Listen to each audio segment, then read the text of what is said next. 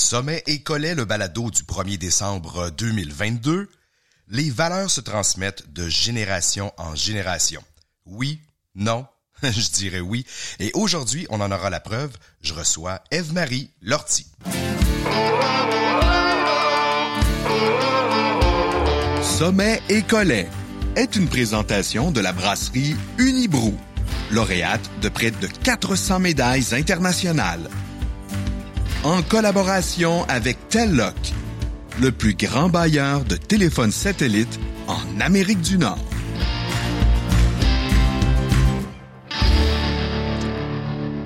On reçoit aujourd'hui. Oh, la musique est bonne! oh, ça y est, elle est partie. une petite fille, une petite fille du Saguenay. Euh, en fait, tu nous expliqueras. Hein, je pense que tu as un, pied de chaque côté, lac et Saguenay. Oui, je t'ai raconté tout ça, Alexis. Euh, donc, mais originaire du Saguenay. Euh, elle a plus de 25 ans euh, derrière la cravate dans nos écrans ici au Québec. Mm. salut, bonjour, évidemment. Salut, bonjour, week-end. T'es là depuis combien de temps? Salut, bonjour, week-end. Depuis, c'est ma onzième année d'animation.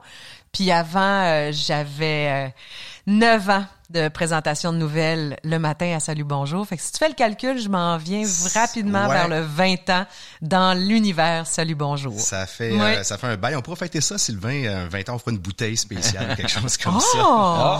Hey, on, tu m'as dit que le plein air prenait beaucoup de place dans ta vie et que tu as toujours tes bottes quelque part de rando dans, dans, ta voiture, en tout cas, au cas où. Pas bien loin. Pas hein? une, montagne ou une forêt est si vite arrivée, Alexis. Tu Bienvenue, hein? Quelle belle invitation. Bonjour, Sylvain. Salut. Je suis contente de passer du temps avec vous, les gars? Ben, nous aussi, vraiment, on est très contents que tu sois là. C'est nous qui allons t'interroger cette fois. Ouais. on Puis on a un petit peu plus de temps que quand vous passez sur le plateau euh, la fin de semaine avec moi où euh, on peut même pas vraiment jaser, hein, parce que vous venez vos segments, puis après ça, moi je continue l'émission, mais on n'a pas le temps tant que ça de se dire, puis Comment ça va? C'est ça, ça passe, ça passe tellement vite. Écoute, c'est réglé au quart de tour. Euh, salut, bonjour. Puis oui, on a cette chance-là de travailler dans cette grande famille de Salut, bonjour. Les week-ends, puis avec toi, puis avec ton beau sourire. C'est toujours un plaisir de, de te revoir. Euh, écoute, euh, on va commencer par le début. Hein. Quand tu étais jeune, on retourne au Saguenay. D'abord, tiens, on peut peut-être régler cette question. Oui, c'est une bonne idée d'établir les faits. Lac Saguenay, Dans le passeport. Dans, le, dans mon passeport, c'est écrit ville de naissance Alma. Donc, je suis née au Lac Saint-Jean, mais la petite enfance, à trois ans, on déménage à Arvida, au Saguenay. Puis j'insiste, euh, moi, j'ai grandi à Arvida, un nom de ville qui n'existe plus, qui a été avalé par certaines fusions, qui est devenu Jonquière, qui est devenu Saguenay, mais je maintiens que j'ai grandi à Arvida. Bon, ben c'est réglé. voilà, prenez, prenez des notes. Euh, et, et, là, donc, euh, tu as grandi euh, là-bas avec tes parents. Oui. Tu as des frères, des sœurs? Oui, je suis la dernière de trois, avec un bel écart d'âge. Mon frère a huit ans de plus que moi, ma sœur six. Je suis arrivée par surprise et non invitée. OK. Donc, c'était pas prévu. Pas du tout, pas du tout prévu. mes parents, eux, ne sont pas originaires de la région du Saguenay-Lac-Saint-Jean. C'est des gens de Québec. OK. C'est l'Alcan qui a fait que mon père, dans les années 60, est allé travailler dans la région du Saguenay-Lac-Saint-Jean. Et, euh, et, mais les trois enfants, nous autres, on est là, on, est nés là. Nos racines sont, sont janoises et saguenayennes. Puis, euh, puis euh, ben écoute, mon père, qu'est-ce que tu veux? Ouais, ben c'est ça, ton père. Ah.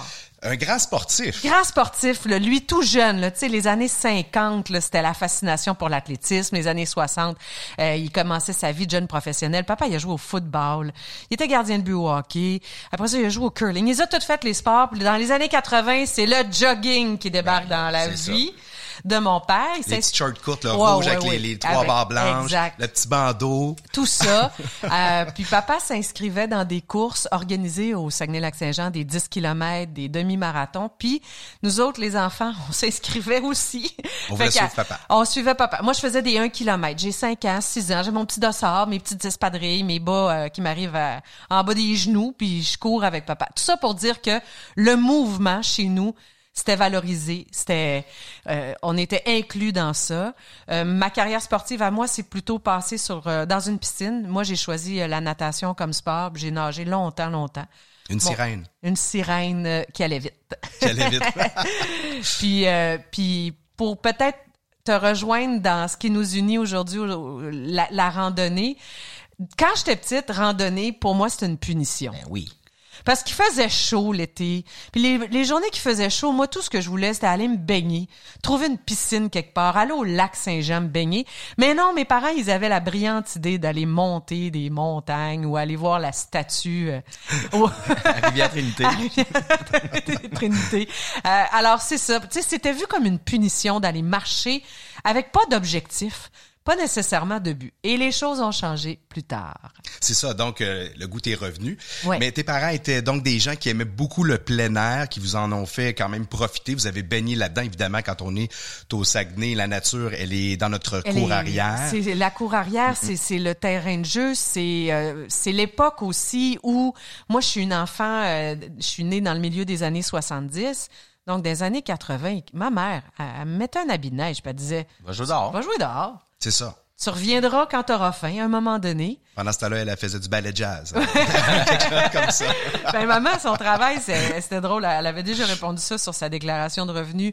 Organisatrice familiale. Ça, ça veut dire, elle travaillait, elle était à la maison, maman, mais on avait, avait trois enfants, puis la maison était spick and span, puis des repas, puis euh, c'est ça, organisatrice familiale. Mais Ouais.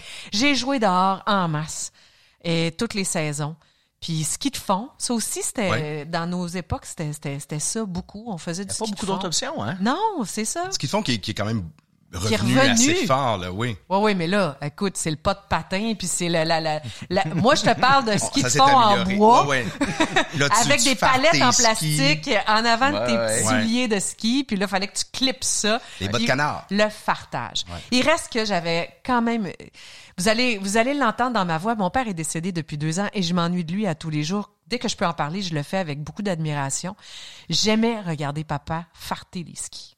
Le protocole. Ouais, le- le- le- il y avait quelque dedans. chose. Aller dans son établi. D'abord, il me permettait d'a- d'aller dans son endroit à lui. Puis je le regardais choisir de la bleue ou de la rouge. Ça dépendait de la météo du lendemain.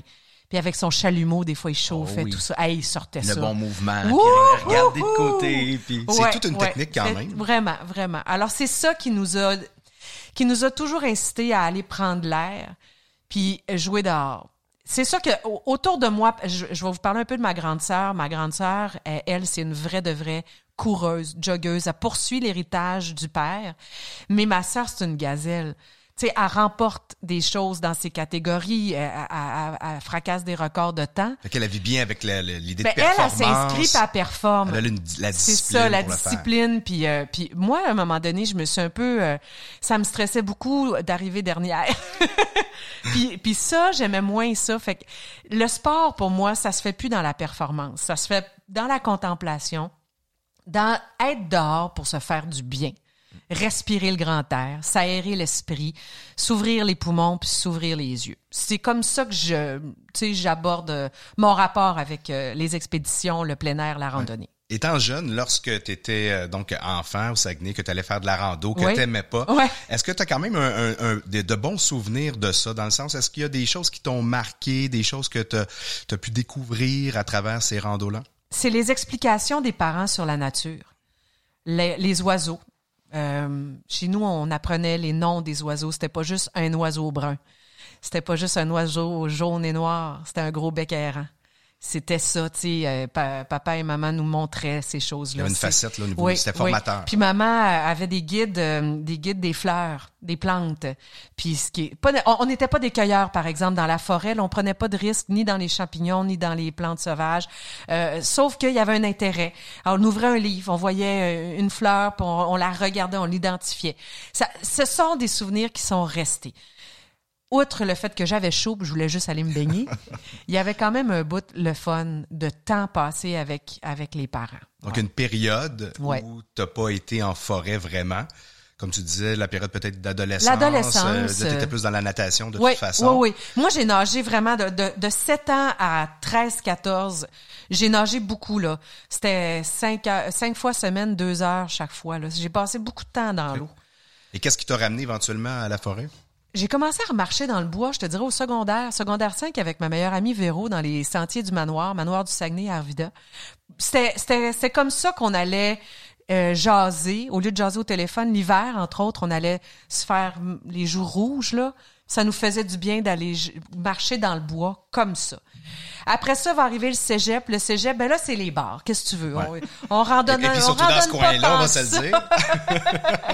Puis tu sais, les bars, tu y vas bien avant 18 ans aussi, là, dans, dans ma région, là, c'était comme ça. Ouais. Euh, Dans pas mal tout. Ouais, ouais, ouais, ouais, c'est, c'est... Alors, il y a cette, il y a cette vie-là de jeune, de jeune fin d'adolescence, début de vingtaine. Après ça, il va y avoir un début professionnel qui va me prendre beaucoup de temps. Mais dès que je peux quand même juste un peu aller marcher, jouer dehors, ça, ça, ça va toujours être là. Puis si ça va pas bien, c'est mon refuge, c'est d'aller d'aller dans un sentier. Faut que j'aille juste le marcher, mon problème. Ça se peut que j'aille une solution après. Ouais. Ouais. Puis, euh, ben c'est ça, ça- on s'éloigne des tracas quotidiens. Ouais, c'est vrai. Euh, vrai. je remarque dans tes photos, entre autres sur Instagram, euh, parce que c'est des autoportraits, tu, Oui. tu randonnes généralement seul? C'est un, c'est un plaisir solitaire. C'est un plaisir solitaire. Oui. Euh, Il y a ma famille, euh, euh, frères et sœurs, qui randonnent avec moi quand on a la chance d'être ensemble. Parce que là, maintenant, dans notre vie, on a un pied à terre au Saguenay.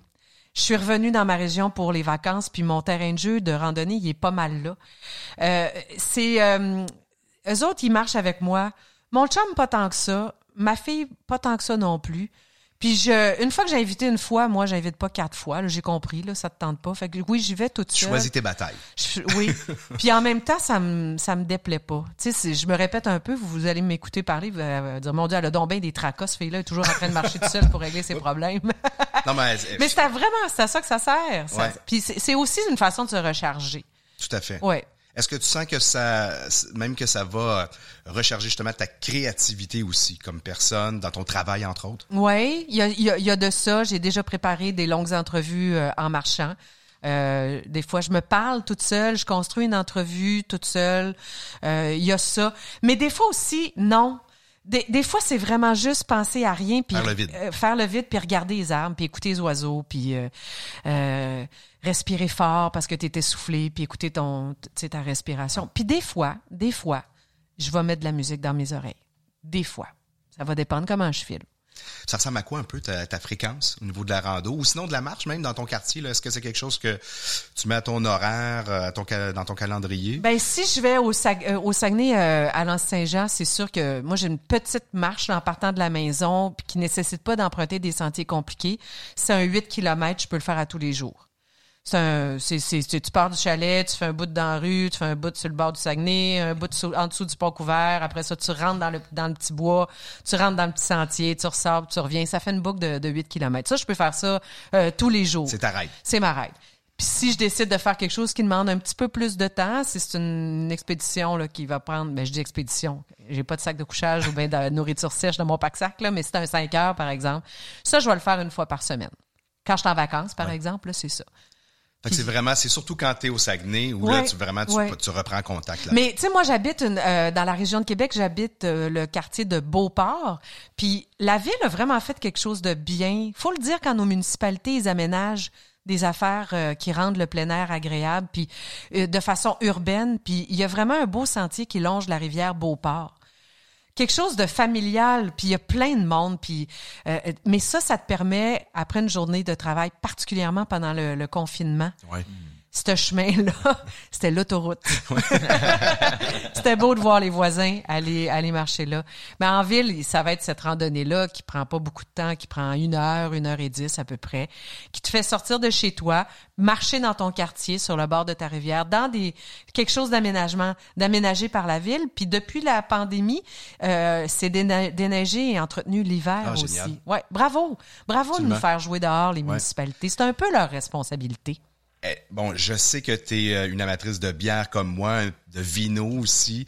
Euh, mais C'est quand la bière dans ce show-là? Ça, ça s'en vient, là, ça s'en vient. Non, mais Sylvain, Sylvain a, a déjà ouvert. Il a ouvert les- euh, des choses, Ouais, ouais, ouais. c'est déjà craqué, là. Ouais. Euh, je pense qu'il va nous faire le, le Parce que tu sais, c'est sommet et collet ton affaire. Ouais, ouais, Alexis, ouais, ouais, ici, ouais, là. ouais. Écoute, je voulais juste tirer un petit peu de jus de, de toi encore. Ben, je t'en donne, je t'en donne. Euh, euh, non, mais c'est ça. Est-ce que euh, pour toi, la marche, justement, ça peut être un élément de, de décompression? Tu sais, on se dit souvent, Ah, on arrive à la maison, on prend un petit verre de, de vino. D'ailleurs, il y a des pubs actuellement qui roulent pour essayer de déconstruire cette habitude-là. Cette habitude-là, Qui peut ouais. évidemment en être une euh, mauvaise. Euh, la marche peut donc euh, peut-être être un élément qui va remplacer ça. Ouais, je te rejoins vraiment sur cette idée-là. Où, où tu prendras ton verre de vin après. Ouais. mais une bonne marche Mais avant. Une, une bonne marche avant. Tu sais, c'est pas pour rien, hein, que quand on était enfant, on marchait pour aller à l'école. Oh. On revenait en marchant de l'école si on restait à Mm. un kilomètre à peu près. Ouais. Mais maintenant, euh, il est pas rare que les parents s'organisent en voiture pour, même s'ils sont à un kilomètre, pour aller reconduire les enfants en voiture. Cette marche-là nous prédisposait à, avec l'oxygène, avec le mouvement, à recevoir de l'information pendant un certain temps à l'école. Après ça, si moi j'a- j'allais dîner à la maison, donc je remarchais pour ventiler ce que je venais d'apprendre, puis gosser avec les autres amis, puis régler des comptes. Ouais. Euh, tu sais, c'est pas pour rien que le déplacement vers le lieu du savoir, il a longtemps été encouragé. Puis moi, je suis de, de- des gens qui pensent qu'il faudrait que nos enfants marchent plus. Ça fait, ça fait une pause parce que sinon, euh, en ce moment, les gens sont beaucoup sur leur appareil. Donc, l'enfant a l'appareil à la maison. Oui. dans la voiture. Oui. Il arrive à l'école, il rentre tout de suite en classe. Il n'y a pas ce temps. Il y a pas ce temps-là où on pour, se euh, prédispose à ce qui s'en vient. Oxygéné, oxygéné, puis au retour, Ben on oui, libère, voilà. puis on fait le vide, puis on Prêt oxygène. à Donc dire ça, puis... si c'était bon pour nous enfants, c'est encore bon pour nous autres. euh, Absolument. Après- ça nous après empêchait pas d'écouter les pierres à feu là, sur l'heure du lunch. Non. Mais on marchait au Eh, moins avant puis Tout à après. fait. C'est exactement ça. Exactement ça. Écoute, là, je pense que Sylvain, tu peux nous, nous servir. Qu'est-ce Ah oui, que t'en hein? penses? Ouais? Moi, moi, je suis toujours prêt. Parce que là, Euh, Marie? on s'assèche Moi, tranquillement. que t'aurais le goût de boire? Je prendrais une blanche. Blanche de Chambly, volontiers, je te sors ça à l'instant. Alexis, que- qu'est-ce que tu bois? Ben écoute, euh, je vais y aller avec euh, la saison, je pense. Avec la saison? Ouais. Ah, OK. C'est ça que tu avais prévu ou c'était pour toi, celle-là? Ah ben moi, j'ai rien prévu. Je pensais que tu me dirais maudite parce que c'est une double belge puis ça ressemble beaucoup à ce qu'on va boire après, les Scotch Ale. Ah, Je vous sers ça, Ouais, là, tu commences, euh, ça, ça me tente peut-être. Merci. Et pendant que Sylvain euh, fait le service, euh, j'en profite pour euh, vous mentionner que sur ma boutique randonneur.ca, ben, vous allez trouver quelques nouveautés, plusieurs nouveautés qui sont arrivées d'ailleurs dans le mois de novembre en prévision de l'hiver. Entre autres, on a un inventaire de raquettes là pour ceux qui, qui en cherchaient. On n'a pas une grosse quantité, mais on en a de, de disponibles et ça s'en vient rapidement. La neige s'installe.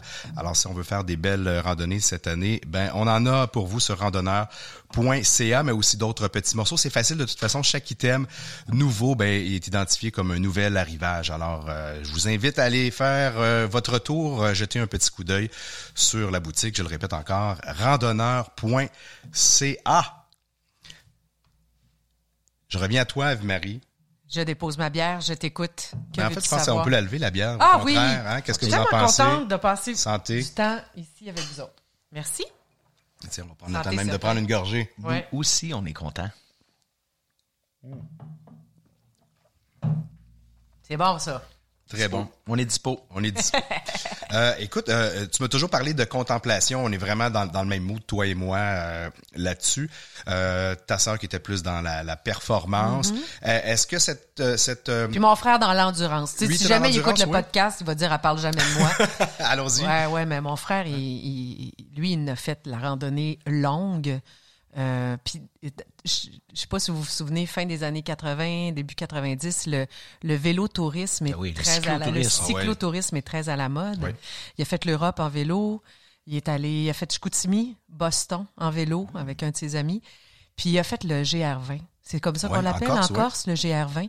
Euh, récemment, là, je te dis, au, ben, pour, au cours, ça fait 10 ans, je pense qu'il a fait ça. euh, C'est un beau défi, euh, le GR. C'est ça. Fait que mon frère, c'est comme un cheval de, de trait. Ouais. Tu sais, il annonce pas, là. Il n'y a pas la silhouette euh, élancée et, et sportive comme ma sœur, mais c'est une force de la nature. Alors lui, il peut marcher longtemps, longtemps, longtemps. Il y a vraiment eu un élément de transmission hein, de, Ouais. de, de vos parents Oui. euh, sur le sport, le plein air, euh, l'idée de bouger. Et ça, c'est c'est resté malgré des moments où, euh, ben, évidemment, on n'a pas le goût, là, comme, comme ado, entre autres. C'est mais ça. reste. C'est resté. Puis euh, ben moi, j'ai, je suis maman d'une, grande qui aura bientôt 20 ans, euh, qui, je le sens, recommence à prendre plaisir à jouer dehors. Rec- tu sais, c'est ça, c'est la vingtaine. Il y, a, il y a eu une période de sa vie euh, grâce au camp de vacances, puis ça, c'est vraiment une belle activité pour nos jeunes. Il y a des camps de vacances qui s'occupent de faire jouer dehors, puis elle a fait des grandes aventures. 21 jours en canot, en exploration. Moi, ça, euh, je lui lève encore mon chapeau. Là. Quand je vous dis 21 jours, c'est qu'elle elle est partie du nord de la Tuque en canot, puis elle a abouti dans le secteur de grand-mère, puis il n'y a pas eu d'hôtel Ah entre, entre ça, là. Non, mais il y avait des mouches. euh, Il y avait des mouches, il y avait des rapides qu'il fallait passer, qu'il fallait portager. Il y a eu euh, une belle solidarité de jeunes filles dans cette grande aventure-là. Des liens qui sont probablement Des encore liens là. qui Ouais. sont là, à la vie, à la mort, euh, se prouver qu'on est capable. Il y a ça aussi quand on se fixe des objectifs. J'ai réussi ça. Confiance en soi. Confiance en soi. Alors, ma fille aussi est, est entourée de gens qui bougent. Qu'est-ce qu'elle elle va faire avec ça pour le reste de sa vie? Je le sais pas. Mais je suis certaine que mes parents auraient, auraient parlé de moi, là, euh, euh, quand moi j'avais 20 ans, puis ils auraient dit la même chose. Qu'est-ce qu'elle va faire? Elle va-tu recommencer à bouger? Va-tu recommencer à faire du sport? Parce que pour l'instant, tout ce qu'elle fait, c'est danser sur des colonnes de son dans des bars. Mais, tu sais, Ouais. les choses reviennent. Ce que la petite graine qui est semée, elle, elle pousse à un moment donné. Elle finit par germer. Elle finit par germer. sortir. Mais oui, c'est ça. Écoute, les gens le savent, là, t'en as parlé plusieurs fois sur plusieurs euh, tribunes, le Kilimanjaro. On va y venir, mais je veux juste euh, euh, terminer cette portion-là en parlant de ton voyage rapidement euh, que tu avais fait, ton premier voyage au Portugal, parce que c'est Hmm. un voyage qui t'a permis de découvrir, te découvrir probablement d'abord, Oui. mais qui t'a permis de de marcher aussi beaucoup. C'est un, c'est un voyage que j'ai fait 14 jours avec un sac à dos. C'est ça. Et puis, euh, c'est mon premier voyage. Première fois que je prends l'avion toute seule. T'as quel âge? J'ai euh, blablabla, pop, pop, pop, pop, 97. cégep, je suis née- 23. non, non, non, j'ai 23 ans. OK. J'ai un an de travail à TVA, j'ai un petit peu de sous, je suis capable d'aller en Europe, m'acheter un billet d'avion, mais c'est tout. le reste, ça va se faire euh, dans les auberges de jeunesse. C'est un voyage que j'ai choisi les yeux fermés dans le bureau de l'agente de voyage. 97, on n'achetait pas nos trucs sur internet, hein, je veux juste vous dire. Donc il y avait il y avait une rencontre dans une agence de voyage. J'ai fermé les yeux, puis avec mon doigt, j'étais au-dessus de l'Europe, puis j'ai pesé. Puis là j'ai regardé, puis ça me disait Portugal. J'ai dit, OK, on s'en va là. Je m'en vais là. Euh, c'est un voyage euh, qui m'a euh, confrontée. J'avais juste une petite tente euh, pour, pour dormir, un tout petit sac à dos, un petit euh, sleeping bag, euh, puis j'avais un réchaud. Mais c'est tout, là. J'avais pas grand-chose. Et ben j'ai marché. J'ai marché, marché, marché, euh, en prenant des autocars, en prenant des trains entre les grandes villes. Mais quand je, je débarquais à Faro, ben il fallait que je marche Faro. Euh, Quand je débarquais à Nazaré, c'était ça. Je mettais mon sac à dos peut-être à la consigne, là, tu sais, à la Ouais. gare, là, puis après ça, ou à la petite Pansao où je m'étais réussi à me trouver une chambre. Puis après ça, le reste, ça se faisait en, en, en botte de marche. Puis même à Porto, j'ai réussi à me faire des amis un soir. Puis ils ont dit, on va sortir, on va dans un restaurant plus chic. Oh, j'ai déjà une jupe. Ouh, je vais mettre ça. Mais j'avais pas de souliers, j'avais juste des bottes de marche. fait que jupe et bottes de marche à Porto. Et, et- écoute, ça, c'est l'aventure là, à plusieurs niveaux. Oui. D'abord, t'es seul. Oui. Euh, T'expérimentes déjà un premier voyage. Est-ce que c'est la première fois même que tu prenais l'avion? Euh, j'avais déjà pris l'avion, tant enfant, enfant, trois ans, là, ça compte pas. J'étais allée en Floride avec ma mère. Mais quand on voyage seul, ce que j'ai envie de vous dire, parce que c'est vraiment agréable de voyager seul, tenez un journal de bord. Écrivez des choses. Moi, j'ai- j'ai toujours écrit dans mes voyages. Euh, puis des fois, je les relis pour voir qu'est-ce qui m'animait. Puis mon voyage au Portugal, là, il est écrit, il est illustré. J'ai collé mes billets de train. J'ai, c'est, c'est vraiment, c'est très très précieux cette affaire-là. Je sais pas si ma fille l'a déjà lu en cachette parce que tu sais, il traîne dans la bibliothèque là. Mais moi, je suis contente d'avoir fait ça. Puis ça t'occupe aussi quand tu voyages toute seule. Tu vas manger au restaurant, mais au lieu d'avoir un peu l'air de chercher quoi faire, tu prends des notes à l'air d'une grande écrivaine. Est-ce que t'es porté à aller justement plus vers les autres parce que t'es seul à, dé- à découvrir? Ça à- dépend. Ça dépend des fois. Je vis très bien euh, toute seule, dans ma tête, dans mes pensées. J'ai toujours un livre à lire, puis j'ai toujours de quoi écrire aussi. Puis quand que tu te considères comme une solitaire? oui, Oui? oui, j'ai pas, j'ai pas de misère à répondre oui. euh, puis je t'ai vu, j'ai répondu très vite. Je pense que ça vient aussi de la différence d'âge là. Huit avec mon frère, six avec ma sœur. Ça voulait pas nécessairement dire qu'ils voulaient jouer avec moi. hein, vous me suivez. Ouais. Puis dans mon quartier, il y avait très peu. Il y- avait ma voisine qui avait mon âge. Puis elle a déménagé. euh, je l'ai perdue elle à, à nos six ans. Puis c'était comme une peine d'amour. Puis il n'y a pas eu d'autres enfants proches. Tu créé un peu ton monde. Oui, vraiment. Il y a ma, ma meilleure amie Vé- Véro, mais elle a resté un petit peu plus loin. Quand je vous dis ma meilleure amie Véro, là, sachez qu'on est amis depuis qu'on a 5 ans. Et on en a 48 maintenant. Fantastique. C'est beau, hein? Ouais, ouais. Écoute, là, on va y aller au Kilimanjaro. OK, on y va. Euh, Kilimanjaro, hein, 5892 mètres euh, d'altitude. C'est un volcan éteint qui euh, vraiment prend ses racines en plein milieu de la plaine africaine. Il y a euh, plusieurs niveaux de végétation. Hein. On va passer, euh, entre autres, par une végétation dense qui est plus tropicale. Tropicale. tu pars avec des feuilles vertes énormes. On est en Afrique. On est en Afrique. C'est le plus haut sommet de l'Afrique. avant notre aventure, on était allé dans la ville de Moshi, qui est juste, juste à côté. Puis là, tu vis un peu, tu vois un peu, euh, c'est quoi d'être une minorité blanche? Tout à fait. Hein? Parce que là, tu es dans un dans l'Afrique noire. Je l'ai vécu aussi, j'ai eu ce même sentiment-là. C'est ça, tu es la minorité. Les, gens, les gens te regardent. C'est très, très, très enrichissant de voir ça. Déjà là, donc, tu pars un peu déstabilisé. Qu'est-ce qui va, qu'est-ce qui va m'arriver dans les prochains jours? Puis là, tu rentres dans cette forêt-là chaude. Puis... Euh, Mystère. Mystère. Mystère. Là, t'es, rendu déjà, mais euh, le Kilimanjaro, ça s'est présenté comment à toi? C'est une belle affaire, ça. C'est, euh, c'est une émission de télé, en fait. C'est à TVA euh, pour appuyer le chef d'antenne Pierre Bruno, qui est impliqué dans la fondation de son fils Charles, qui avait déjà fait à quelques reprises des expéditions comme ça. Il était déjà allé au Kilimanjaro pour amasser des fonds pour la fondation Charles Bruno. Et là, c'est devenu l'idée d'en faire un épisode, une émission, le temps d'un événement. Et qui est-ce qu'on jumelle avec Pierre pour que les gens aient envie de nous suivre dans l'aventure? André Robitaille a été nommé et euh, Marcel Bouchard, qui était chroniqueur plein air à Salut Bonjour Week-end. Puis à ce moment-là, ça, ça se jasait pas mal à TVA, mais je suis dans une période de ma vie, on est 2009, euh, donc 2008, la préparation, où je fais beaucoup, beaucoup de jogging. Je cours beaucoup. Je suis vraiment, c'est le moment de ma vie où je suis la plus en forme. Je cours, là. Je en... en fait, je viens de me séparer. OK? je suis en maudit. c'est tellement drôle. C'est vraiment ça. À, ce moment-là, je me suis séparée. J'ai de la colère. Je la passe avec des running shoes.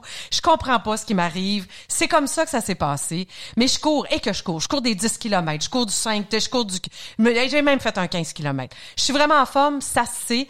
Donc, on invite Eve-Marie dans l'aventure. Puis Eve-Marie, elle va être capable. On n'a pas besoin de la mettre en forme. Puis euh, Eve-Marie, ben, avec le rayonnement Salut Bonjour, va pouvoir parler mhm. de, de ça. Alors, ça, c'est comme ça. Je reçois un coup de téléphone, un appel. Eve-Marie, TVA, on organise l'expédition au Kilimanjaro.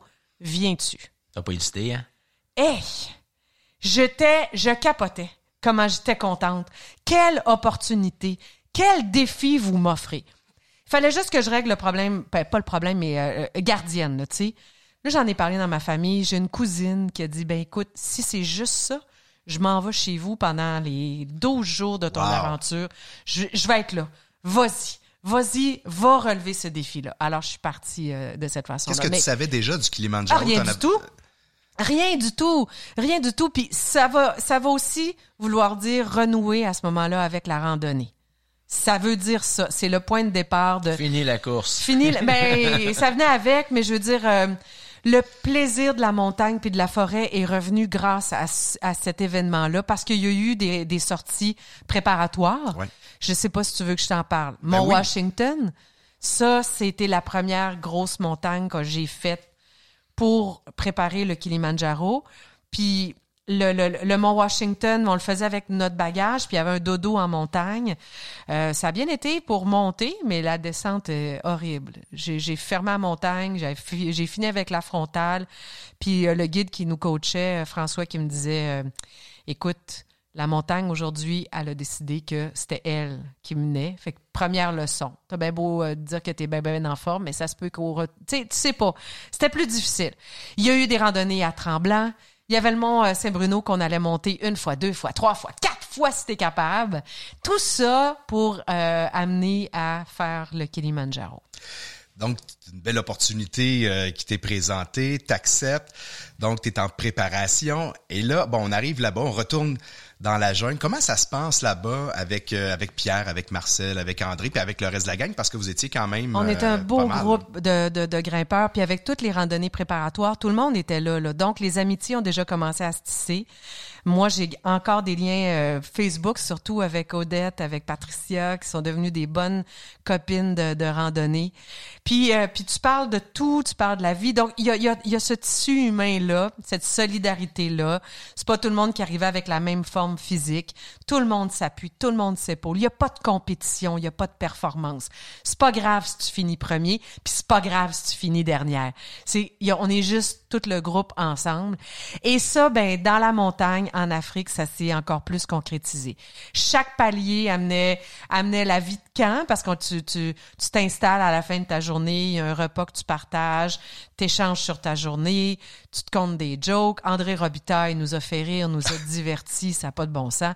Puis à un moment donné, euh, ben moi j'avais peut-être la mèche un petit peu plus courte, j'étais peut-être un petit peu plus fatiguée, mais on, a on, arrive à un plateau, puis là Pierre, il est en avant, Pierre Bruno, puis sais avec sa voix particulière, son ton, il dit regardez comme c'est beau, regardez le paysage. Puis moi, j'ai dit, hey, là, la voix du lecteur de nouvelles, là, come on, donne-nous un vrai. Mais c'est sa voix. Il est comme ah ça. c'était pas une nouvelle de dernière minute, c'était juste regardez comme c'est beau ce qu'on contemple. Ouais. Et donc, belle expérience. Toi, tu étais euh, jumelé à Marcel. Marcel. Donc, vous étiez dans la même tente. Hey, ça, ça faisait jaser les porteurs. OK. Parce que, je vous explique, on, est le groupe, euh, puis on porte, vraiment, on est pris en charge quand même. Tu sais, c'est peux-tu me permettre une question? Vas-y. Euh, il y a les Sherpas? Est-ce qu'il y a un C'est des porteurs. Oui, non, mais les ah! Sherpas qui sont le nom des porteurs. ça, c'est au Tibet. Au Tibet. Est-ce qu'il y a un nom pour un hmm. porteur en Afrique? J'ai, non, c'est nos porteurs, mais tu sais, on les appelle par leur prénom. Moi, j'ai un souvenir très fort d'Oreo. Il ah était tellement fin. Il veillait sur moi beaucoup parce que je te devance un peu, mais oui, ça a été dur. Là, Kilimanjaro, ben, j'ai été, j'ai été malade pas mal. Euh, puis ils m'ont pris, euh, ils m'ont vraiment pris, euh, pas en pitié, mais tu sais, j'étais vraiment sous surveillance. Euh, mais avant d'être sous surveillance, j'ai fait jaser parce qu'on n'est pas, on n'était pas un couple, Marcel et moi mais on partageait la même temps. Avec une différence d'âge importante. Ah oui, c'est vrai, il y avait ça aussi. ben oui, ben oui. Mais là, les porteurs savaient qu'on n'était pas mariés, qu'on n'avait rien à voir ensemble, puis ils me regardaient comme, eh ben wild. c'est quoi ça, c'est quoi? Mais tu sais, rapidement, ça s'est dissipé, mais euh, c'était intéressant. Ben, juste pour revenir aux porteurs, c'est que c'est eux vraiment qui transportent le campement. Nous, on, on transporte sur nos épaules euh, vraiment le matériel pour une journée des vêtements de rechange, des petites collations. Ce qui, est le plus lourd, vraiment, c'est tes gourdes d'eau. Mais le reste, le sac de couchage, euh, bon, euh, le plus gros de tes bagages, les porteurs font ce travail-là. Et s'ils sont pas là, avant eux, ah oui. Il arrive avant toi. Il te dépasse dans la montée. Quand t'arrives, le camp est monté, la bouffe est prête. Puis il te dépasse, puis toi, t'as tes grosses bottes de randonnée que t'as payées super cher, puis eux autres sont dans des espadrilles euh, usées, usagées euh, et tout, puis euh, c'est des, des machines, ces gens-là. Mais il y a un beau travail de collaboration parce que ce tourisme-là permet, quand, quand t'engages un porteur, mais lui, il fait vivre tellement de monde au village avec ça. En tout cas, ça nous est bien expliqué. Puis moi, j'ai senti qu'il y avait, il y avait un grand respect là, de, de, de ce travail-là de la part du porteur. Donc, tu arrives, toi, après ta journée, puis ton campement est déjà monté. Le fun peut prendre quand tu es en forme pour, pour être en, faire le fun. ouais. Écoute, tu disais que tu, tu filais pas, tu as, eu euh, une gastro euh, sur la montagne en quelques jours. Un vrai mal des montagnes, quelques jours, cinq jours comme cinq Jours. Ah oui, oui, ça a été, euh, j'avais j'avais de la misère à, à m'alimenter. J'en ai gardé un traumatisme sur les bars repas. Je ne peux pas manger ça. Si je si on fait une expé ensemble, Fini. non, je vais avoir des des des, des, des arachides, des, des, des noix là, mais une barre, je peux pas. Ça passe plus. J'ai mangé une barre par jour pendant cinq jours, puis euh, ça passait pas bien, bien, là, mais il fallait qu'il y ait quelque chose qui rentre dans l'organisme, là. Puis après cinq jours, on est arrivé à un plateau. Là, là la végétation, elle s'était calmée. Euh, on était rendu vraiment sur un sol qui était beaucoup plus euh, rocailleux. et nous, on l'a fait en 12 jours, le Kilimanjaro. Oui, ce qui est quand même plus long que la normale. C'est plus long que la normale. C'était pour assurer un taux de réussite pour tout le monde. Il y a des gens qui le font en quatre, monte descend. Ouais. Ça, ça veut dire que tu fais pas de palier de décompression comme en plongée, d'acclimatation. Là. Tu montes vite. Nous, on prenait notre temps. On arrivait à une certaine altitude.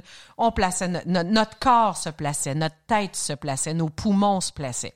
Puis il y a eu un deux nuits consécutives au même endroit. Et moi, c'est là que je me suis réparée. C'est là que mon corps a fait OK. Donc, la journée où il y a, eu un groupe qui ont, qui ont fait une, petite ascension d'acclimatation, moi, le porteur Oreo et l'équipe médicale, ils ont dit Toi, tu dors, tu restes. Ils n'ont pas eu besoin de forcer. J'ai dit D'accord. Euh, avant donc de te réparer, oui. est-ce que tu as pensé à un moment donné abandonner ou dire je, tourne de bord, je reviens à mon point de départ, je suis plus capable, j'arrête ça là? Moi, je, moi, j'aurais pas abandonné. Mais tu sais, l'équipe médicale, c'est eux qui décident. C'est la montagne qui décide. Si la montagne m'avait fait te revirer de bord, puis quand on dit la montagne, c'est que si ton, taux d'oxygène va pas, si ton mal de tête est, insoutenable, ben on veut pas que tes poumons explosent. Alors on va te retourner euh, en bas. C'est ça qui aurait fait que j'aurais abandonné. Puis à un moment donné, quand j'étais au plus bas, là, que je filais pas, puis j'avais l'impression que toutes mes conversations avec les autres porteurs, les, les autres euh, grimpeurs, c'était Oh, je file pas, j'ai mal au cœur, j'ai eu la diarrhée encore, ça fait quatre fois aujourd'hui, tu sais. Je parlais rien de ça. Puis j'ai eu un éclair en parlant avec une des, euh, des participantes qui était la maman d'un enfant malade. Maman d'un enfant qui a le cancer. Puis j'ai dit, OK, Lucie, toi, là, quand la petite, elle faisait sa chimio, là, elle était malade. Hein? Elle dit, ah oui, beaucoup, beaucoup, beaucoup, beaucoup. Puis là, je me suis dit, les enfants qui ont le cancer, parce que c'était ça, c'était la cause, eux autres, ils savent pas quand est-ce ça va arrêter. Moi, je sais que j'en ai pour encore huit jours, peut-être. Arrête de chialer. Ravale, c'est le cas de le dire. Monte, grimpe, puis euh, reprends sur toi. Bon, en même temps, tu te dis ça, mais si le corps veut pas, le corps veut pas, mais le corps a voulu. Non, mais mentalement, ça t'a drivé, Oui, oui. c'est ça. Puis après le repos, ben ça s'est placé. Puis ce soir-là, je m'en souviens, il y avait des pâtes. Enfin, on pouvait manger des pâtes. Puis là, là je, trois, trois assiettes. Écoute, si, je te demandais de cette expérience-là au Kilimanjaro, ce qui t'en est resté, ce serait quoi? C'est euh, que quand tu as un objectif, d'abord, c'est très motivant. C'est motivant de se fixer des objectifs qui sont pas dans ta zone de confort. Puis, on est toujours plus fort qu'on pense. Il y a toujours plus de gaz en dedans de toi que tu penses. Puis c'est un réflexe de protection, c'est ce qu'on m'a enseigné euh, avec les pros de des aventures comme ça. Quand ton corps commence à dire "Oh, je suis fatigué." Oh, c'est juste un petit réflexe de protection de euh, tu sais pour que tu te ménages un peu. Mais c'est c'est rien, il t'en reste tellement encore dans le réservoir. Tu peux aller tellement plus loin. Puis, en plus, tu t'es préparé à cette aventure-là. Donc, tu as la capacité de le faire. Puis je me souviens d'une randonnée là, ça allait vraiment bien puis le symbole il était il était plus fort parce que là on avait vraiment monté quelque chose. Le Kilimanjaro c'est une belle grande marche hein, en S. Tu le sens pas tout le temps que tu marches, que tu montes, c'est-à-dire. Mais là on avait grimpé, on avait monté là, les mains dans les, les roches. C'était le seul bout un peu technique de la randonnée. Puis là là, tu t'agrippes, puis tu grimpes, puis là tabarouette, j'y arrive, puis la patte à suit, puis t'arrives en haut, il n'y a plus rien à grimper. Il y a un plateau. Puis tu sais, j'ai réussi ça. Mm. J'ai fait ça. C'est pas terminé. Il te reste peut-être encore trois jours de randonnée, mais j'ai réussi ça. Puis ça, ce sentiment-là, il m'a vraiment, vraiment fait du bien. Il m'a fait plaisir. J'ai aimé goûter à ça. Parlant de goûter. Oh. Après la pause, on passe à la bière avec notre ami Sylvain. Sommet et Collet vous est présenté grâce à la brasserie Unibrou. 30 ans d'histoires et de légendes brassées avec passion et joie de vivre. Et à Telloc Satellite. Notre ami Sylvain Bouchard, qu'est-ce que tu nous fais goûter aujourd'hui? Aujourd'hui, euh, je sais pas pour vous qui écoutez en ce moment à quel temps de l'année vous êtes, mais nous, l'hiver est, est, quasiment arrivé. Est à nos portes. On boit plus de la petite bière blonde légère sur le bord de la piscine. On rentre en dedans, puis là, on a le goût de, du confort. C'est, c'est, un, c'est une bière comfort food. Euh, je vous invite dans le monde des Scotch Ale. Oh. Ah, connaissez-vous le Scotch Ale? Non, mais je connais le scotch. Oui. Je connais la ale. Fait que je me dis, ah. ces deux-là ensemble, ça doit être plaisant. Ben, c'est intéressant parce que beaucoup de gens pensent que scotch ale, c'est une bière au scotch. Ce n'est pas le cas. Ah. Ça vient, est-ce que ça vient d'Écosse? Ben, voilà. Ah, scotch, ça. scotch fait, fait référence au pays d'origine de ce type de bière qui est effectivement l'Écosse. L'Écosse, euh, qui, qui, qui, est au Royaume-Uni. Donc, on est dans le monde des bières dites anglaises. Alors, on est dans les ale et euh, c'est assez le fun parce que euh, en Écosse, ce type de bière-là ne s'appelle pas une Scotch Ale. Ça s'appelle des Scottish Ale. Scottish. Donc, c'est vraiment non pas les bières d'Écosse, mais les bières écossaises. Euh, et, la Scotch Ale, finalement, est un style ou est un, une bière Scottish parmi tant d'autres. la première que je vous présente, pour moi, je, l'adore. J'aime bien cette brasserie-là. La brasserie s'appelle Simple Malte. Elle est située à Saint-Eustache. Euh, ce que j'aime de Simple Malte, c'est quelle que soit la bière que vous prenez d'eux, le style qu'ils annoncent, il est pile poil. René le brasseur, c'est un magicien. Si vous fermez les yeux, vous connaissez pas cette bière-là en particulier, vous la goûtez, soyez assuré qu'elle est ce qu'elle vous dit qu'elle est. Donc, je l'ai choisi parce que pour moi, une Scotch Ale, bien faite, c'est exactement celle-là. Donc, elle s'appelle Scotch Ale de Simple Malte. Alors, si vous la regardez, elle est vraiment belle. belle Typique de toutes les Scotch Ale, ce sont des bières foncées. Il faut savoir que les ale anglaises sont toujours foncées. Les bières blondes sont arrivées avec les lagers allemandes. Mm-hmm. Donc, traditionnellement, les Anglais font des bières foncées et, et les, les Écossais particulièrement. Donc, on a une belle couleur brune, euh, c'est roux très foncé, brun. Les, certaines Scotch peuvent même aller presque jusqu'à noir. Ben écoute, euh, si tu m'avais servi un café un, expresso court. Oui. Ça y ressemble beaucoup. Ah oui. Oh, ben oui, oui. Euh, la, la, si tu regardes dans la lumière, par contre, tu vas voir des belles teintes rougeâtres. Rouge, oui, ouais, un côté le vert, là. Oui, oui, qui, qui, nous annonce un, un, fond de caramel. Hein. Les, les, mm. bières qui ont une teinte un peu rougeâtre, c'est un mal qui a été caramélisé. Et c'est ce qui caractérise les Scotch Ale. Si vous la sentez, on est en plein dans ce que sentent les Scotch Ale. C'est du caramel beurré ou du beurre au caramel. Mm-hmm. Et ben c'est tout. C'est tout le temps ça, une Scotch Ale. C'est un nez de caramel. Je vous invite à y goûter. Et là, si vous connaissez pas les Scotch Ale, faites attention. On n'est pas dans New England IPA. On n'est pas dans les ah sour. Particularité des Scotch Ale. Le velours. C'est du velours, la texture. Mais, mais, mais Eve-Marie, je te demande, en bouche, sucré, salé, acide ou amer? Hey, un peu de tout ça parce que euh, saveur dominante? Saveur dominante. Je suis encore dans le café. c'est euh, c'est c'est difficile. Je dirais amer quand même. Ah oui, hein? Ouais. C'est une amertume de grains grillés, mais c'est surtout pas houblonné. Non. Et les Scotch Ale, c'est du caramel. C'est du sucre, du sucre, du sucre. On les aime même sirupeuses. Il y a, il y a un sucre résiduel qui est assez élevé dans les Scotch Ale. Euh, et, Donc, beaucoup de calories, là. Beaucoup ouais, mais il y, a une, belle douceur en Oui, quand tu as dit c'est velouté. C'est ça. C'est qu'il y a un sucre résiduel. Et comme c'est une bière de type anglaise, les Anglais, traditionnellement, leurs bières sont peu gazeuses. Vous allez voir, elle est pas, elle est pas plate, mais l'effervescence est assez bas. Mm-hmm. Donc, c'est une texture qui est pas très pétillante, beaucoup de sucre, c'est pas sucré que ça tombe sur le cœur, mais on goûte bien le sucre. C'est ce qui donne cette texture euh, licoreuse, douce, veloutée à la bière. Et par euh, tradition, les Écossais, il n'y a, pas de houblon qui pousse en Écosse. Fallait qu'importe le houblon d'Angleterre, puis les Anglais le faisaient payer cher. Alors, ils mettent peu de houblon. Le houblon rend la bière amère. Donc, les Scotch Ale, peu de houblon, peu amer, beaucoup de caramel. Souvent, les gens qui aiment pas la bière, je leur dis, essaye donc ça une Scotch Ale, mhm. parce que l'amer, l'amertume de la bière qui euh, rébute certaines personnes, comme elle est pas dans les Scotch Ale, elle est moins là. Et, et, tu l'as bien dit, hein, il y a une amertume de un peu de café qui, qui nous donne l'équilibre du bien sucré, un peu de grain grillé, on vient chercher ce petit côté café. Euh, c'est pour ça que je t'ai dit, il y a un peu de tout quand tu as dit est-ce qu'elle est plus sucré, salé, amer ou Il y a un bel équilibre. Il y a vraiment un bel équilibre. Oui, oui. Ouais.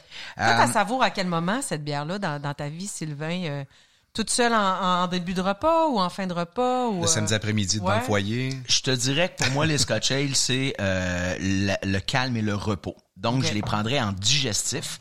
Et même que je les, quand les gens me demandent en accord avec la nourriture, je vais vous en parler un peu plus tard, mais je le prendrai en dessert, à la fin du repas, un peu comme on le fait avec un grand marnier à l'époque. Bon, les gens font plus ça, mais les, les plus vieux, hein, l'alcool sirupeux, sucré, à la fin du repas. Ce qui me fait dire, Sylvain, que c'est une bière qu'on prendra pas très froide. Non, d'ailleurs, vous aurez remarqué la température, on est à peu près à 10-12 degrés. Ce type de bière-là va se boire là entre 9 et 14. Plus la bière est froide, plus on perd les saveurs sucrées, plus elle est chambrée, plus le sucre revient. Et comme les Scotch Ale sont des bières qui doivent être sucrées, ben si on les prend trop froides, on perd cette, on perd le goût qu'on recherche. Alors que là, on va les prendre beaucoup plus chambrées ça va faire ressortir le sucre, ça va donner tout son caractère velouté, sucré, euh, apaisant. Là, euh, vous le savez probablement pas, mais une autre des particularités des Scotch Ale, c'est son taux d'alcool. On est à combien d'après vous? Je sais pas. Hein? Euh... Ah oui, donc, essayez quelque chose. Euh, On est sur la Scotch Ale de Simple Malte de Saint-Eustache. Écoute, je sais Vu que c'est celle que tu nous as servi en premier, tu vas y aller avec un, un, un 6. Ouais, j'allais dire ça, 6-7. Tadam, c'est la magie des Scotch Ale. On est à 8.2. Oh! attention, attention. Et c'est pour ça que je vous dis, c'est l'hiver. C'est des bières Ah. plus caloriques. C'est des bières de fin de repas. On Ouais. se starte pas. On, on commence pas notre soirée avec ça. On a fini. On est au digestif. On est en fin de soirée. On vient de rentrer. On a, on a pelleté. On est gelé. On a le goût juste d'un Mm-hmm. réconfort. Pour moi, la Scotch Ale, c'est là qu'elle est pas mal à là mangerais quoi avec ça? Euh, avec ça, ben il y, a- il y a plusieurs trucs qu'on peut y aller. Euh, on va y aller entre autres avec les viandes rouges. Les viandes rouges vont être euh, bonnes avec ça. Les viandes rouges avec tout ce qui est bière rousse ou brune, ça fonctionne. Vous pouvez aussi aller du côté des mets épicés. Comme elle est très sucrée Ouais. et qu'elle a un corps velouté, ça vient apaiser les, euh, la chaleur et le côté piquant euh, des mets piquants si on est en épices piquantes ou épicés à l'indienne. Donc le curry, le marsala, les trucs plus euh, épicés au sens vraiment des épices, non pas du piquant. C'est tout à fait approprié avec ça. Un beau Irish stew, là, tu sais. Euh, Oui, là. ah, mais exactement, un ragoût. Un ragoût Encore une fois, c'est que- l'automne, on ouais, est à l'intérieur, ouais, comfort food. Autre chose intéressante avec les Scotch Ale, euh, vous pouvez aller du côté de tous les desserts qui sont faits à base de crème. Crème brûlée, Mm-hmm. euh, les crèmes fouettées, euh, et surtout, j'adore les Scotch Ale avec les fromages. Mais je vous en parle tout de suite après vous servir la prochaine. allons-y. La prochaine, pour moi, c'est l'icône de la Scotch Ale au Québec. Si vous demandez à des amateurs de bière de nommer une Scotch Ale, c'est probablement celle qui va être nommée. Elle est brassée par la brasserie Le Bilboquet de Saint-Hyacinthe. Elle s'appelle, du nom très euh, écossais, McCracken Flower. La McCracken Flower. La McCracken Flower, brassée depuis euh, depuis 2004, je vous dirais.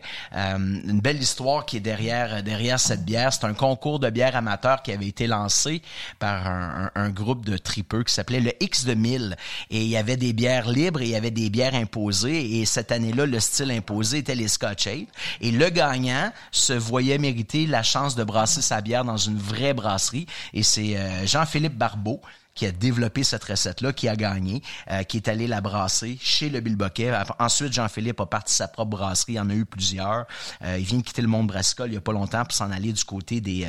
travailler pour un, fournisseur de, matières premières. Alors, la McCracken Flour, on est à... On est à 10.2. Je l'ai pas par cœur, là, mais c'est sûr. Je vais le regarder, là, mais Ouais, on mais est volé fort la en alcool. que- On est, on est de mémoire, là, c'est du 10 J'aime- moi, et je voulais demi voir. facile. J'aime j'aime les, les, les étiquettes, moi, Oui. sur Ah ben c'est ça, vraiment les designs. On est à Les designs. 10.8. 10.8. On est à 10.8, silicone. Je veux dire, au Québec, c'est- elle, elle a tout. Je la trouve parfaite. Et cet été, celle que vous avez dans ce moment, c'est une version un peu spéciale. J'ai goûté pour la première fois euh, au, au euh, Festibière de Québec.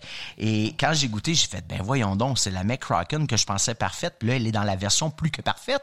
Et on m'a dit, parce que le McCracken, une de ses particularités, elle est faite avec un ajout de miel est déjà sucrée, mais en plus, on ajoute du miel. Et dans cette version-là, ils ont pris un miel de sarrasin. Et ça l'a changé du tout au tout. la- Ben, pas du tout au tout, mais ça l'a amené une complexité, un goût hallucinant à la Est-ce que bière. c'est pour ça qu'elle est plus florale au nez un peu? Oui, ben le miel peut Le- amener le ça, mais tu as tout à fait raison. Versus la versus la la, la versus la version, c'est drôle. Ah! versus la version de base originale, connaissais, elle ouais. est effectivement un peu plus florale. Et, et c'est plutôt rare qu'on a un aspect floral dans les Scotch Ale parce que les houblons qui donnent C'est juste au normalement nez, hein? oui, on- euh, mais au goût, on est ailleurs. Mais euh, les, les- dans les Scotch Ale, vous percevrez à peu près jamais une amertume de houblon. Même si tout à l'heure, on avait une amertume de grains grillés, rôtis, euh, il n'y a pas de, de côté amer vert. Par contre, on, on a un autre aspect du houblon qui peut ressortir, c'est le côté herbacé. Les houblons anglais qu'on utilise dans ce type de bière-là vont apporter un petit côté herbacé qu'on retrouve dans cette bière-là. Herbacé, floral, le miel. Miel. Je trouve cette bière tout à fait délicieuse. Ben, je te suis. Hmm. C'est donc bien bon, ça. Et encore une fois, si vous êtes du type à dire ouais, la bière, je suis pas sûr, j'aime pas ça quand c'est trop amer. Si vous aimez le café, si vous aimez le chocolat chaud, si vous aimez euh, ne serait-ce que le, le- le- la crème brûlée. Ouais. Il y a un La lien de, par- crème- il y a un lien de parenté. Là. Il y a un lien de parenté. On n'est pas dans l'amertume d'une bière conventionnelle, on est ailleurs. C'est presque un dessert. Elle a un petit kick que l'autre avait pas. Je Ouais, probablement 10,8 Ouais, c'est ça, d'alcool.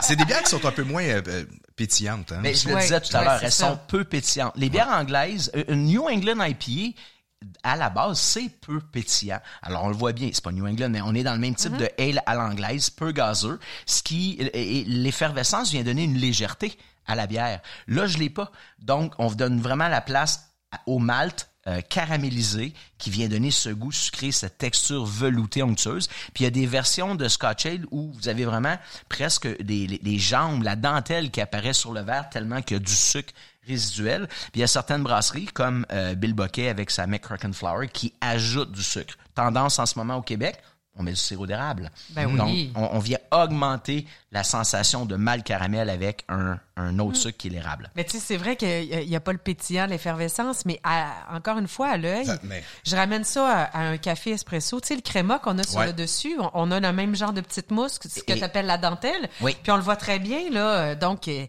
n'est pas, pas flat, cette bière-là. Là. Elle est conçue comme ça. Puis c'est sûr que si, on, si je vous présente une Pilsner, une bière de soif d'été, puis avec une effervescence comme ça, vous allez dire, eh, mon Dieu, c'est est vraiment flat. Ouais. Ici, c'est pas un inconvénient. C'est pas un inconvénient on n'a pas besoin de la légèreté euh, de goût et mm-hmm. de sensation de, du gaz dans une Pilsner. On est complètement ailleurs. J'adore ça. C'est le fun, hein? Très bon. Êtes-vous prête pour une troisième? Certainement. Alors, la troisième. on va arrêter à deux gorgées, celle-là. Oui. la troisième, c'est une brasserie que j'affectionne aussi, qui s'appelle Le Castor. Ils sont situés à Rigaud. Euh, J'aime les, les, les, souvent les mettre de l'avant lorsque je présente des bières parce que tout ce qu'ils font est tellement fait avec un souci de qualité incroyable. Et la bière, euh, elle a, euh, l'autre raison pourquoi je l'ai amenée, c'est, vous allez voir dessus, elle ne s'appelle pas Scotch Ale. Elle s'appelle Oui Heavy. W-E-E, espace, H-E-A-V-Y. Donc, c'est comme une, une oui pesante. Et c'est comme ça qu'en Écosse, on appelle ce que nous, on appelle une Scotch Ale. Donc, dans les Scotch Ale, dans les Scottish Ale, il y a les light, il y a les oui, il y a les export et il y a les oui heavy. Les oui heavy sont les plus fortes en alcool et au goût. Et c'est ça que nous, on interprète comme étant une Scotch Ale. C'est une oui heavy. Donc, quand vous voyez sur une étiquette oui Heavy, W-E-E, Heavy, c'est une Scotch Ale, mais version écossaise euh, comme comme il se Non, on se rendra pas à 40% comme avec un Scotch. Euh, le, non. le, nez, là, on n'est pas... Eh ben, ah, mais là, mais le nez... Bon, mais la raison pour laquelle je voulais amener... oui. Bon, déjà, on est à 11 d'alcool. Mais la raison pourquoi je voulais vous l'amener, c'est que traditionnellement, ces bières-là vieillissaient non pas dans le stainless comme aujourd'hui, mais dans... Des barils de bois. Dans des barils de bois, dans des barriques. Et la mode dans les microbrasseries, c'est de faire des bières barriquées. Et le Castor, à chaque année, nous sort une Oui Heavy barriqué en baril de Bourbon. My God, vous allez voir. Eve-Marie, parle-moi-en donc. non, mais ton visage était éloquent. Vraiment, j'ai fermé mes yeux, puis on est... Toi, tu vas dire, j'ai pas... Euh, j'étais pas partout dans le Bourbon, j'étais dans le Porto. Ben oui, mais à cause du sucre. Et il y a un petit côté fruité, effectivement, qui peut ressortir. Mais là, depuis que tu as dit Bourbon, je suis juste là-dedans. Ben tu sais, la, dégustation suggérée. oui, ben c'est ça. ça. fonctionne très bien. évoquer l'image. Évoquer l'image, mais euh, wow! Euh, donc, vous voyez ici, on a, on a un beau nez de bois un peu. Et, euh, Est-ce qu'elle est plus elle pâle? Est un peu plus pâle. je le hein? disais tout à l'heure. Hein, on, on, peut aller de euh, on peut aller de roux très foncé à brune presque noire. Ici, on est dans une version un peu moins foncée, mais vous allez retrouver encore une fois ce goût, ce côté très caramélisé. Qu'est-ce qui se passe dans notre bouche avec ça? Comment ça? Voyons donc. Ben là! Ben moi ce que je te dirais c'est digestif. Ça c'est un digestif. On est on est dans le digestif et, et si vous aimez les spiritueux bois euh, de bois comme les les euh, les rhums cubains vieillis en barrique, si vous aimez les les Oublie ce que j'ai dit sur le Porto, c'est pas ça c'est vraiment ce que tu racontes. je me parlais du Porto avant même d'y avoir goûté, on était plus une sensation de nez. Donc tu avais le côté bois du Porto, tu avais le côté fruité, un presque cerise. Mais le Porto c'est un, c'est un, alcool muté dans un baril de bois. Exactement. Donc je pense que c'est plus ça qui te fait penser au Porto. Mais alors, quand vous êtes avec un produit comme celle-ci, la Oui Heavy euh, Bourbon Le Castor, ce qu'on aime, c'est que le bois amène une belle complexité. Des fois, les barils vont être un peu plus usés, on va moins le retrouver. Le Castor, ils ont tout le temps des barils qui donnent tout à fait le goût qu'on veut. On a le côté boisé, on a le côté un peu vanillé qu'amène le bois, euh, de, de, de, le bois de chêne dans lequel vieillissent les, euh, les, les bourbons. On, on l'a bien, le côté vanillé qui vient se compléter avec le caramel, cette sensation de chaleur, mais qui est tellement pas lourde, qui est tellement pas brûlante, qui est tout à fait intégrée. C'est merveilleux. Et je vous dirais, avec des fromages. Allez-y avec des fromages, avec les Scotch Ale. Pourquoi? Euh, ben, c'est comme un, un, complément incroyable. Les fromages sont salés. Et moi, je suis dans le sucre. Donc, un fromage euh, croûte lavée euh, euh, si vous comprenez pas une croûte lavée là, allez-y de base un Oka. Donc c'est une belle crème lisse, c'est et, la croûte elle est salée et le sel au contact du caramel, putain que c'est bon. Certaine que c'est bon. Et, et allez-y Moi aussi. j'oserais même le bleu. J'allais, je, je finis avec Ouais, ça. hein? Entre les Entre deux, les deux? vas-y avec ou un brie ou un, un camembert. Et là, tu tombes dans un dessert. C'est un dessert caramel crème, tout à fait délicieux. Et le summum avec la Scotch Ale, parce que tu me parlais de Porto. Quel ben, est le fromage du Porto? C'est le bleu. C'est le bleu. Allez avec un Stilton anglais qui est plus salé que trop piquant. Et c'est mon Dieu. J'hésiterais même Ah pas. non, aucun, Oh, sans wow. hésitation, Oui, sans hésitation. Alors allez-y avec une Scotch Ale, trois fromages, commencez avec un brie, un camembert, continuez avec un n'importe quel fromage québécois, c'est ce qu'on fait le plus avec des pâtes euh, Croûte croûtes lavée. lavées et terminer avec un, un bleu. Voici le monde des Scotch Ale. Je suis tellement content. Bon hiver. Il est beau ton monde. Il est très beau ton monde, Hey, Sylvain. Puis on le voit, hein, Eve-Marie, c'est une épicurienne. Là. T'as pas du pas? chocolat noir dans ton garde-manger? Oui! Ah, regarde, ça Oui. irait bien. Oui, on l'essaiera. OK. Absolument. Après. Pourquoi pas? merci, Sylvain. Ça me fait Bravo, plaisir. Sylvain. Hey, à merci. chaque fois que je t'écoute, tu me ramènes à des bières que j'avais un peu abandonnées, je te Et c'est pour ça que je t'ai dit que cette année, je ferais ça. On va boire d'autres choses que des IPA. Ouais, puis euh, écoute, je te l'ai déjà dit, tu m'as même ramené au sour. Aux bières sûres. Euh, écoute, euh, euh, merci Sylvain. On va retourner avec euh, notre invité qui est jamais parti, Eve-Marie. Comment veux-tu que je Ouais, parte? moi, je la regarde puis elle commence à être partie, pas pire. quand même, quand même. C'est de la dégustation, moi Oui, j'insiste. euh, vraiment, c'est une petite gorgée, là. Oui, oui, ben oui. C'est après qu'on va finir ces C'est verres-là. après, mais on sera plus, euh, Ben on sera oui. plus enregistré. Il y aura pas de problème. Euh, Eve-Marie, tu me parlais de, de tes euh, endroits de prédilection pour la rando dans ton coin de pays au Saguenay. Oui. Euh, T'as un coup de cœur particulièrement euh, Pour le ce- parc du Saguenay. Oui. Ouais, le, le fjord du Saguenay, c'est un, ça fait partie du réseau de la CEPAC. Euh, mon chalet est à Lens-Saint-Jean, puis je dis mon chalet, mais c'est vraiment le chalet de mon chum. moi, j'ai, moi, j'ai juste la cuisine. C'est une belle histoire. Je te raconte. Cette maison-là a été construite par le grand-père paternel de mon conjoint. OK. Euh, tous ses frères et sœurs, les six frères et sœurs, sont nés dans cette maison-là, sauf lui. À ce moment-là, euh, dans les années 60, euh, ses parents ont été pris d'envie de modernité, ont décidé de quitter l'Anse-Saint-Jean après des années de travailler dans le bois, bûcheron. Ma belle-mère, là, elle a été cuisinière de chantier, là, tu sais, Ok. enceinte avec des ouais, petits, puis ouais, c'est ça. Alors, il y a une envie de modernité et ils vont quitter l'Anse-Saint-Jean pour aller à Chicoutimi-Nord et grande ville moderne. Ils ont vendu la maison à une autre famille, la famille Saint-Pierre. 47 ans plus tard, donc mon, mon chum est né à ce moment-là euh, en ville, à Chicoutimi-Nord. 47 ans plus tard, on passe devant la maison. Puis mon chum, il est pris d'une nostalgie à chaque fois qu'il passe devant cette maison-là. Puis il dit, Avec raison, elle est tu sais, c'est la maison de, de ma famille, la maison de la famille, mais dis-moi, je la connais pas. Et le propriétaire était dans la fenêtre. Puis on envoie la main. Puis je dis à mon chum, je dis, va donc lui, va donc te présenter. Puis ça a juste fini par, vous savez, Monsieur Saint-Pierre, si vous décidez de la vendre, cette maison-là, mettez pas de pancarte, puis appelez-moi. C'est ça qui s'est passé quelques temps plus tard. Incroyable. Donc, Alors, la maison est revenue dans la famille Lavoie grâce à Clarence. Puis, euh, puis ben, on a le bonheur d'aller dans cette maison-là qui est direct devant le Saguenay. Euh, dès qu'on a du temps, on se sauve là-bas. Puis, autour, ben, c'est le terrain de jeu extraordinaire du fjord, puis des montagnes. Puis moi, j'ai un sentier que j'adore, que je fais au moins deux fois pendant mes vacances. C'est le sentier des poètes qui relie l'Anse-Saint-Jean et la municipalité de Petit-Saguenay. Puis tu longes dans les caps, là, tu, tu pars, puis de temps en temps, tu as un point de vue sur le, le fjord. Puis après ça, tu repars dans la, dans la, la forêt. C'est un 11 km. faut prévoir, à moins que tu le fasses aller-retour, il faut prévoir un transport. Mais euh, c'est un 5 heures. Je vous, ben là, je suis rendu, je le fais en 4h35. Je vais plus vite.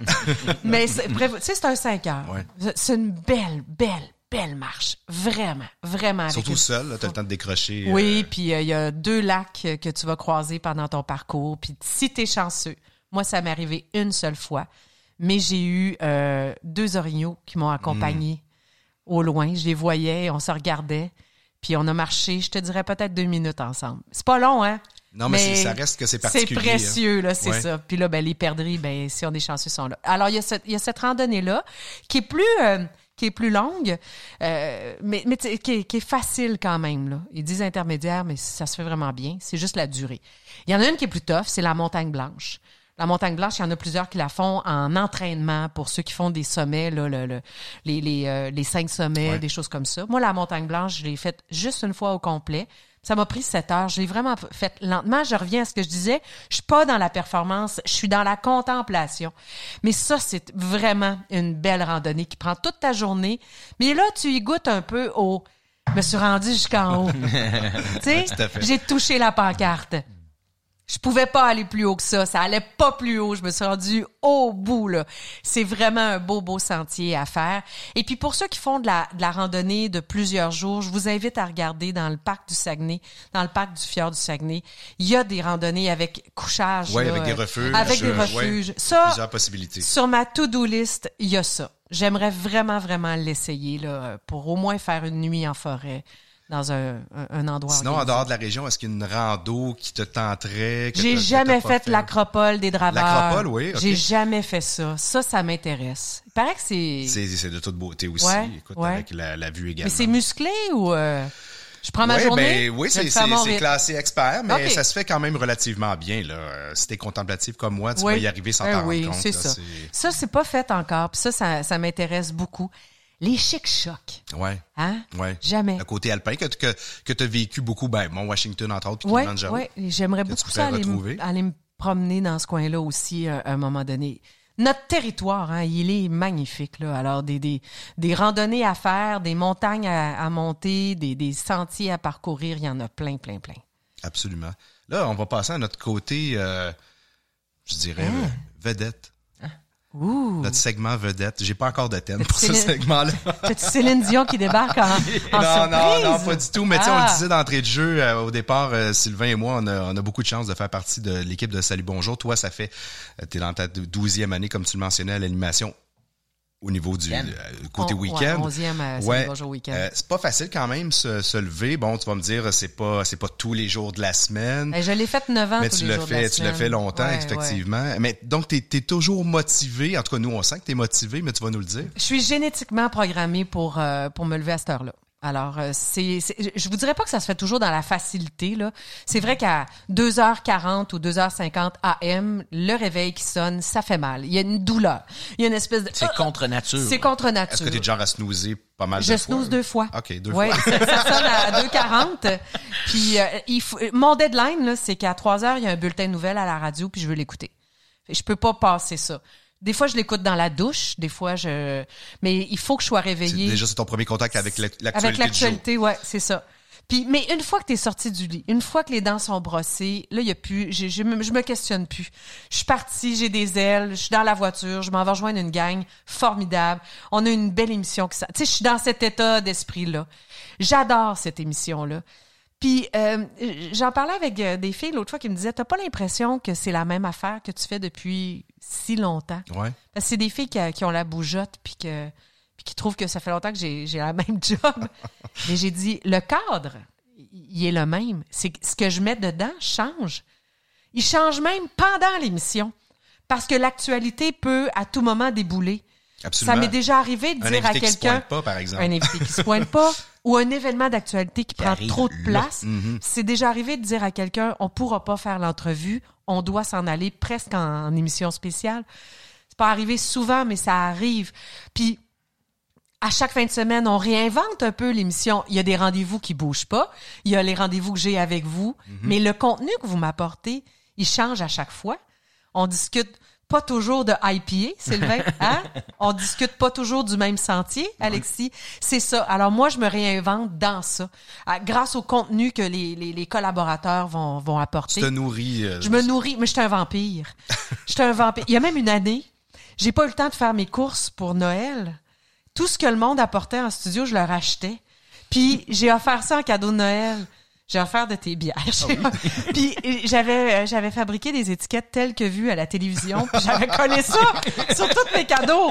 Mais c'était du neuf là, je veux dire, mais, mais c'est juste choisi en fonction des... Oui, oui, oui, il y avait c'était réfléchi, mais j'ai j'ai pas fait la démarche d'aller euh, la en petite magasin. de 4 ans avec la bouteille de scotch, elle était contente. mais je, je le thème part de Salut bonjour et j'ai encore une joie puis une fébrilité, puis ça se passe encore dans ma tête de j'en reviens pas, j'anime cette émission-là. Donc, non, je suis pas blasé. Voilà. Et, écoute, une question qui me brûle les lèvres, par contre, si tu avais un autre projet à faire à côté de Salut Bonjour, qu'est-ce qui te tenterait? Y a quelque chose qui t'allume, euh, auquel tu penses? Euh, t'aimerais éventuellement animer euh, tel type d'émission, un talk show, n'importe quoi? Depuis toujours, Alexis, moi, je suis habitée par deux, deux voix. Il y a deux voix dans ma tête. Il y a une voix qui est très, très phonée, puis il y a une voix qui est très, très cérébrale, la voix de la journaliste, puis il y a la voix de l'épicurienne. Puis je vis avec ces deux voix-là, ces deux personnalités-là. Certains vont dire le côté givré, le côté euh, plus réfléchi. Là. Euh, alors, dans Salut Bonjour, ces deux côtés-là de ma personnalité sont stimulés, sollicités. Le, je, je pourrais avoir un projet, par exemple, le documentaire m'intéresse beaucoup. Ça, j'aimerais ça. Parce que, à la base, je fais ce métier-là parce que j'aime les gens, j'aime leurs histoires. Puis j'aime soit raconter leur histoire ou être l'oreille qui va entendre leur histoire. Puis après ça, être la voix par qui ça va sortir. C'est vraiment ce que... Puis au documentaire, tu t'effaces, donc ta personnalité n'est pas là, tu es comme en réalisation, puis tu poses des questions, puis des fois, tu réussis vraiment à aller chercher quelque chose de très, très fort. Bon, tu vois, il y a ça. Puis il y a l'autre bout de ma vie qui voudrait donc faire encore des émissions euh, plus euh, art de vivre, euh, tout ce qui est culinaire, tout ce qui est euh, soif, euh, tout ce qui est voyage aussi. Quand tout ça est mélangé, j'ai eu le bonheur de faire euh, l'émission 99 raisons des 99 raisons d'aimer Québec à évasion. à évasion. Puis ça là dans ma dans ma grande joie de choses faites là, c'est ça a été tellement, tellement agréable de découvrir des restaurants, des restaurateurs, des endroits touristiques. Le temps d'un épisode, tac, tac, tac, ça allait super vite. Oh, j'ai aimé ça faire ça. Vraiment beaucoup. Merci Eve-Marie, on se quitte là-dessus. Ben, euh, je vous attends euh, une fin de semaine. Vous savez où, euh, où me trouver. Beau part, beau part. Ouais, studio de Salut Bonjour Week-end. Ouais, ben oui, c'est clair. Merci Sylvain. fait plaisir, Alexis. Merci.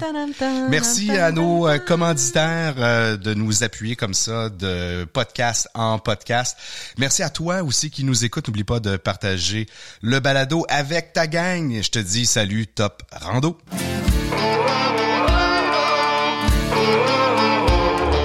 Sommet et Collet vous a été fièrement présenté par la brasserie Unibrou, lauréate de près de 400 médailles internationales. Unibrou, c'est le savoir-faire et l'expertise des bières de style belge refermentées pour ceux et celles qui aiment savourer le moment. Et à Telloc Satellite, pour ajouter à votre sécurité en plein air. Telloc, complice de vos aventures.